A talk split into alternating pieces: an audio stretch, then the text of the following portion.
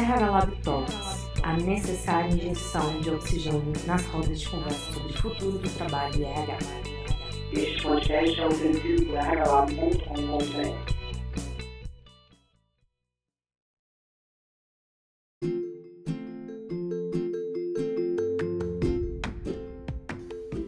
Bem-vindos a mais um episódio de RH Lab Talks. Nesse episódio, a gente vai falar sobre recrutamento e seleção. Como que isso pode ser uma estratégia organizacional e, além disso, uma responsabilidade social. E para falar sobre esse tema, a gente trouxe a Talita. Talita, ela é gestora de RH num aeroporto de Brasília. E, além do mais, ela é uma pessoa que eu admiro muito, é uma pessoa extremamente crítica e consciente, e ela traz na sua prática muito daquilo que eu acredito que é como que a gente pode agregar valor para a organização e mais do que isso gerar um impacto na nossa sociedade. Então, ela abriu a sua casinha durante a sua licença maternidade e a gente conseguiu fazer aí um podcast é, que eu acredito que vocês vão gostar bastante. Então, vamos ouvir? A gente está aqui numa regiãozinha de Nova York, chamada Clearwaters. Então vocês vão ouvir, porque a gente está do ladinho do metrô, né, Thalita? Isso mesmo. a gente está em Águas Claras, aqui em Brasília, e tô na casa de uma grande amiga, que antes não era amiga, a gente se conheceu brigando. São as melhores amizades, então São as melhores amizades. E é uma pessoa incrível, é super crítica, uma excelente professora, uma excelente profissional de RH. Bem-vinda, Thalita! Obrigada! Bem-vinda à minha casa. A gente estava aqui discutindo o que, que a gente vai conversar hoje, sobre o que, que a gente vai conversar. Aí a Thalita falou assim, mas você me falou qual era o tema. Aí eu falei, eu falei? falou. 11 e meia da noite, mas, mas falou. Então, assim, eu falei vários temas, ela, mas não era outro tema. Então, a gente vai falar sobre várias coisas e vai chegar no tema. Com certeza, porque a gente está tirando o tempo também de conversar, então a gente vai bater papo. Bem, mas o tema do episódio de hoje é para falar sobre a responsabilidade das organizações com temas sociais e que também podem beneficiar as organizações. Esse ano, esse, esse, essa semana a gente já lançou mais conteúdo sobre o nosso projeto do Hagalab chamado More Young, que é justamente para promover melhores jornadas para aquelas pessoas que estão em fase inicial nas organizações, da, é, fase inicial da sua carreira, ou seja, primeiro emprego, jovem aprendiz, estagiário e trainee. E aí a gente levantou alguns dados. O primeiro deles é que 100% dos estagiários, jovens aprendizes e trainees são caracterizados como geração Z. E a gente não é sobre esse o tema do podcast. Se vocês quiserem dar uma pesquisada sobre quais são as características desses profissionais da geração Z, você vai identificar aí que é claro, né? Toda geração ela tem pontos positivos e pontos negativos. Então, a gente trabalhar melhor a jornada para esse jovem é contribuir para que reduza às vezes aí alguma necessidade, alguma característica é, comportamental dessas pessoas, para que elas fiquem na organização. Exatamente, para que elas consigam compreender mais. É, a gente fala muito no Regalab que é, também tomar muito cuidado com a alienação organizacional mas, como é fato, são 20% hoje da força de trabalho é esse público, a gente precisa compreender que ele só vai aumentar e as organizações precisam dessas pessoas. Então, é, ajudam, ajudamos eles para eles também conseguirem ajudar as organizações que estão passando numa uma necessidade de transformação e essas pessoas elas conseguem trazer oxigenação, conseguem trazer já o, uh, o digital já na veia, né? Então, a gente tem muito a aprender com eles também. É mais uma, o ponto mais é, importante é que o desemprego para esse público ele é muito alto ainda. A gente levantou aqui dados do IBGE. É, entre jovens de 18 a 24 anos, a taxa de desemprego no primeiro trimestre foi de, 2000, é, de primeiro trimestre de 2019 foi de 26,6%. E esse percentual aumenta para 44,5% quando a gente está falando de jovens de 15 a 17. E se você for olhar a taxa geral de desemprego, foi de 12% aqui no Brasil o ano passado. Então, é, é bem complicado a situação para eles também. Então, quem está com. É, primeiro emprego. Primeiro emprego, não, mas isso é tudo, né? São estagiários que fizeram estágio e agora. É, tá buscando o primeiro emprego, e o jovem aprendiz que terminou o contrato ali com 14, 15, 16 anos e não consegue. Não consegue. E aí eu trouxe a Talita. Eu, eu gosto muito do ponto de vista da Talita e da forma como ela atua, é, para falar um pouquinho da experiência dela, principalmente com relação a recrutamento e seleção, porque ela trouxe uma prática super legal que vale muito a pena e a gente conseguir transmitir esse conhecimento para outras pessoas. Talita, se apresenta para a gente apresento. É, eu trabalho com RH, sou psicóloga, assim como a Lud.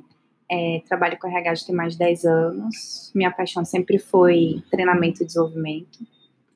É, mas eu gosto de tudo, assim. De, de, tenho um pouco. Assim, eu sou apaixonada por todos os temas. E quando eu comecei a ser gestora e ver um pouco mais das questões que são todas interligadas, né, de todos os sistemas, é, recrutamento e seleção também se tornou uma, uma paixão porque é muito estratégico, né? Enfim, a gente pode falar de várias questões uhum. de recrutamento e seleção. Mas uma coisa que pegava muito na área, para todos os analistas que eu já trabalhei de recrutamento e seleção, era a história. Mas, gente, por que, que esse candidato não coloca isso no currículo? Por que, que o candidato, na hora que ele vem fazer entrevista, ele é ótimo? Eu conversei com ele aqui antes, chega na hora da frente do gestor, ele fala um monte de besteira. Uhum. Mas por que, que ele não consegue fazer isso? Por que, enfim, e elas ficavam se lamentando.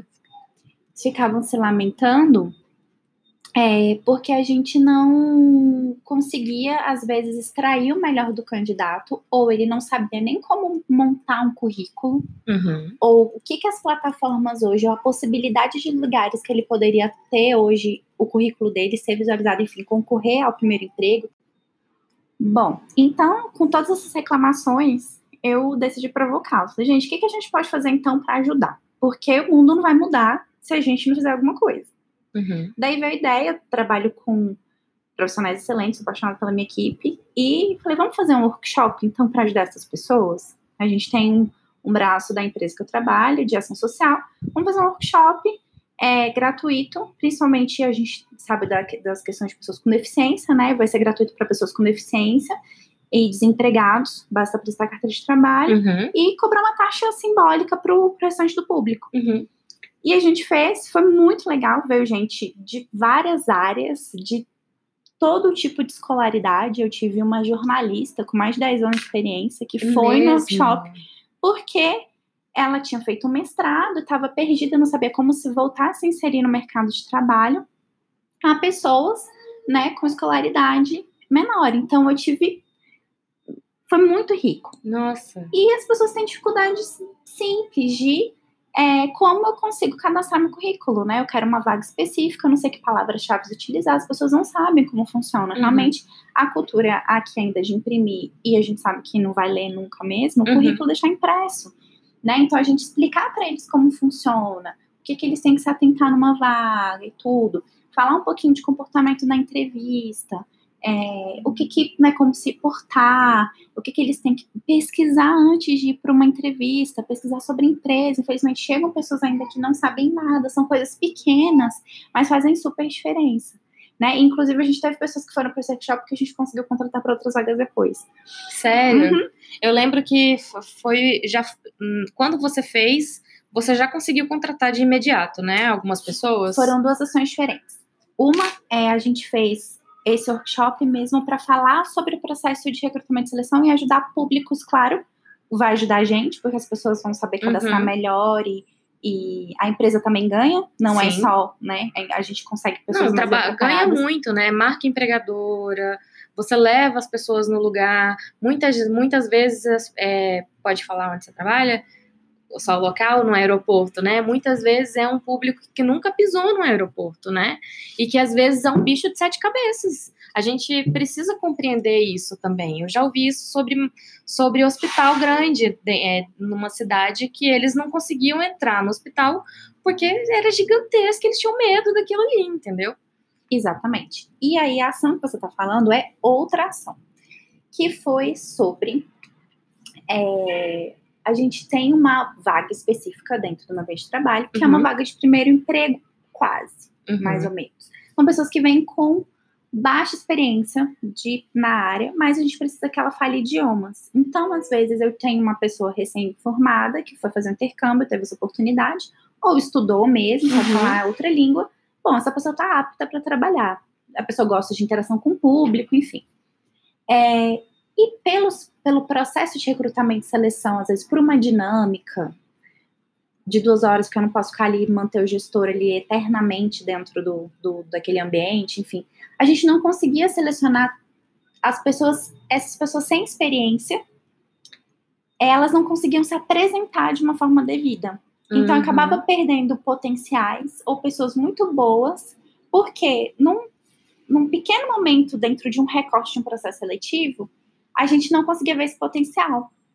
Então, o que, que a gente resolveu fazer? Dar um curso como parte do processo seletivo. Então, eu queria me candidatar para aquela vaga, eu já sabia que eu tinha que dispor de 12 horas para participar de um curso de atendimento ao cliente. Hum. Bom, durante esse curso, eu tinha reciclagem de pessoas que já fazem parte da equipe. O curso é dado pelo gestor. Muito legal. E acompanhamento do RH. Então, o gestor ele pode ter contato ali no dia a dia com a facilidade do, do, do daquele do aprendiz do mesmo, potencial, né? do potencial candidato Sim. para aprender, porque é o que a gente precisa no dia a dia, alguém que aprenda rápido, porque o aeroporto é um mundo, então eu tenho assuntos que não adianta, né? É, são muito específicos, sim. Então, eu já vejo a vontade, o comprometimento, pontualidade, a assiduidade, que é tudo que eu preciso para um trabalho de escala, que é complicado mesmo, a capacidade de aprender, então, é, e o interesse e a história de vida daquelas pessoas e a interação com a equipe, porque a equipe também faz parte do treinamento. E outra, num ambiente é, menos agressivo, porque às vezes um recrutamento para esse público que não tem a experiência pode ser agressivo, pode ser é, muita ansiedade e faz com que ele não mostre ali o seu potencial, né?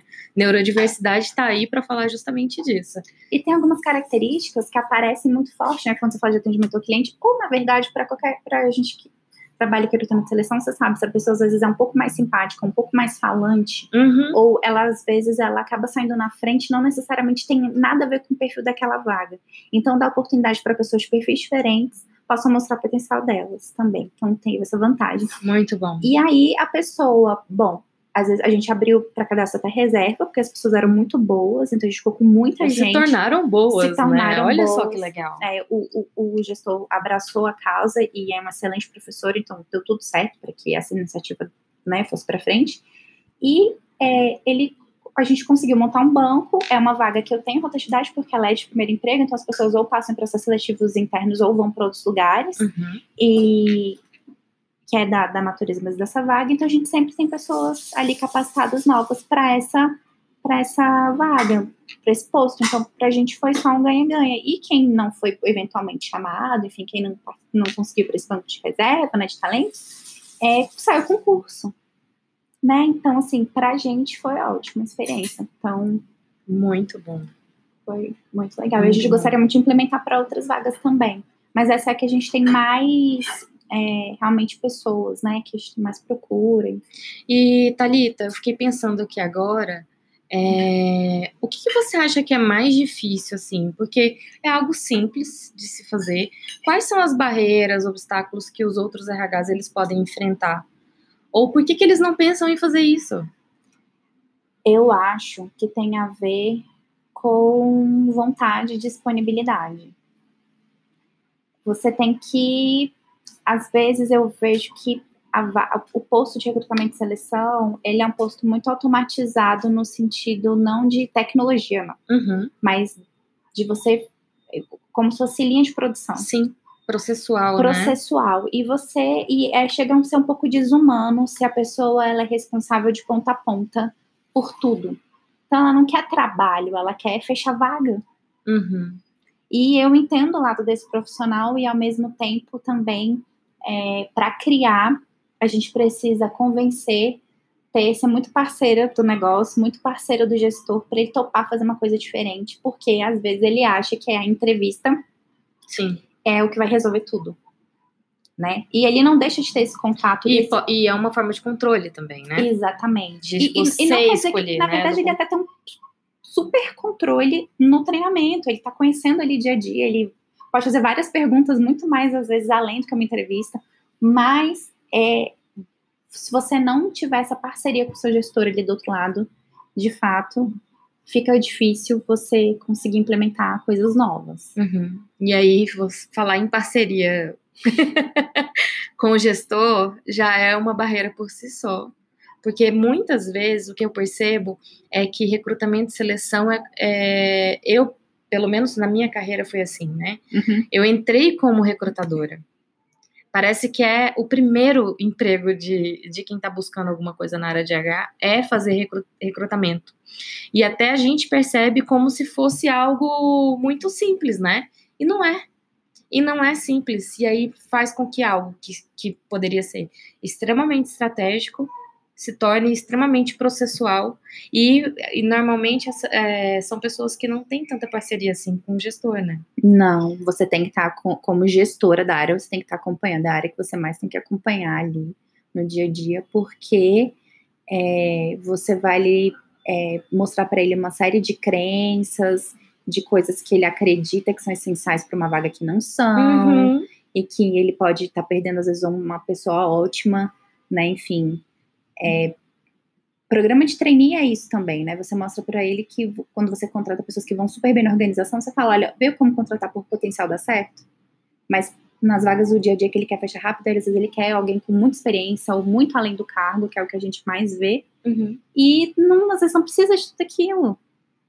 Né? Se ele encontrar uma pessoa que de fato ele que tem a parte atitudinal, ele vai se dar tão bem quanto. Então, assim, ainda mais para vagas iniciais. Bom, uma série de coisas É. que a gente vai lembrando de recrutamento e seleção.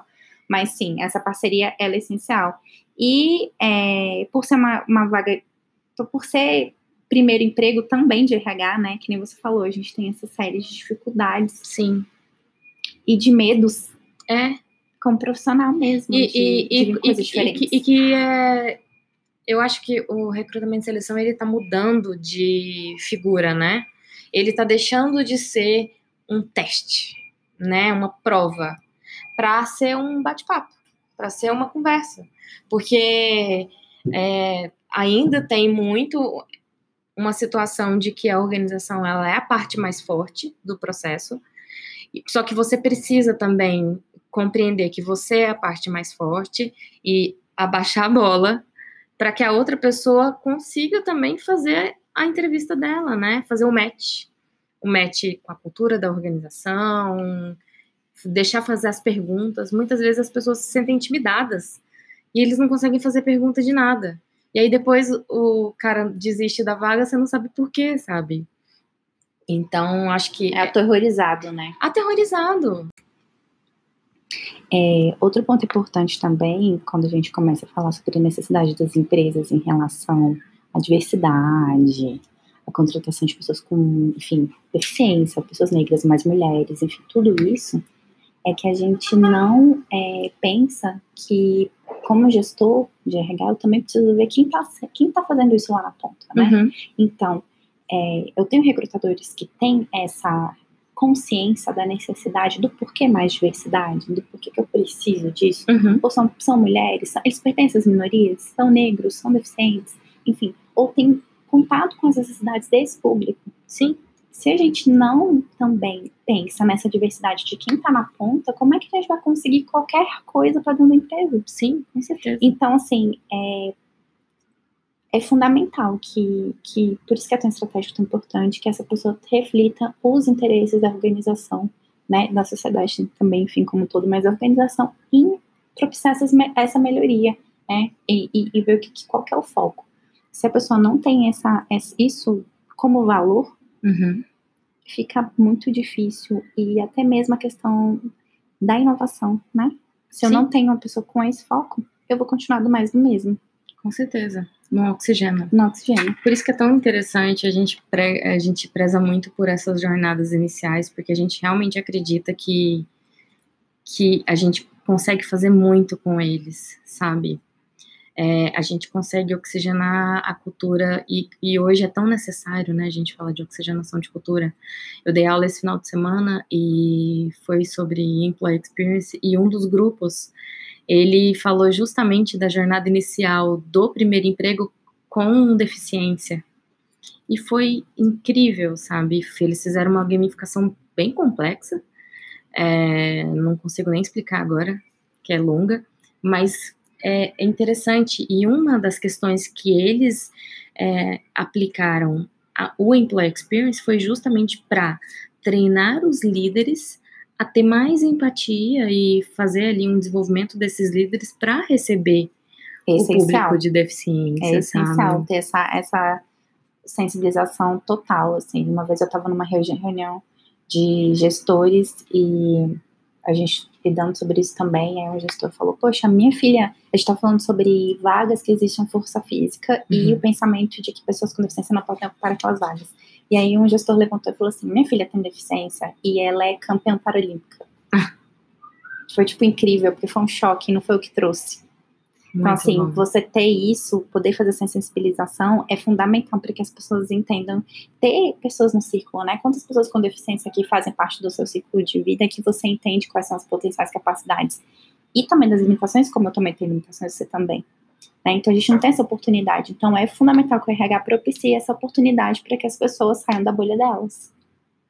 Excelente. Então, é incrível isso que você falando. E ó, gente, tudo isso a gente só tá falando de recrutamento e seleção, hein?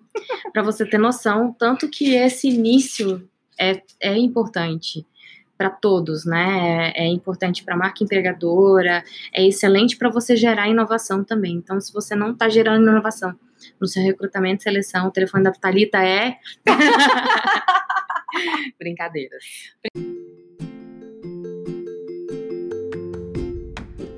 Brincadeira, porque as pessoas nem estão vendo que eu- a gente tá gravando aqui com monitor de babá eletrônica vendo meu filho dormir. Exatamente.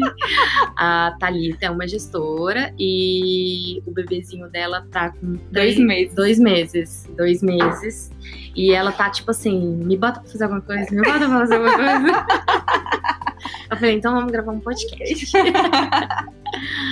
e a gente tá aqui entre uma mamada e outra Gravando outra. podcast. Bem, gente, esse foi o podcast com a Thalita. Eu espero que vocês tenham gostado, Thalita. Quer deixar um recado aí para os recrutadores, os gestores que estão ouvindo a gente? Olha, eu acho bem, bem muita importância, porque é uma área muito, muito, muito, muito estratégica. E se você quer começar inovando, eu acho que é a primeira área que as pessoas deveriam começar, porque é talvez mais difícil, mas o impacto vai ser muito alto. Muito alto, uma forma é, gigante de agregar valor, né? E de fazer muito. Se você quiser fazer alguma coisa relacionada à responsabilidade social, aí, ó. É um campo vasto, porque você está conversando ali com potenciais clientes, com potenciais candidatos. É a sua porta. é, não é nem a porta, né? É a varandinha. É onde você vai e olha o mundo e vê tudo que está acontecendo. Contrata a RH Lab. Ó, o merchan. Gente, isso foi espontâneo, hein? Bem, gente, é isso. Um beijo e até o próximo podcast. Até.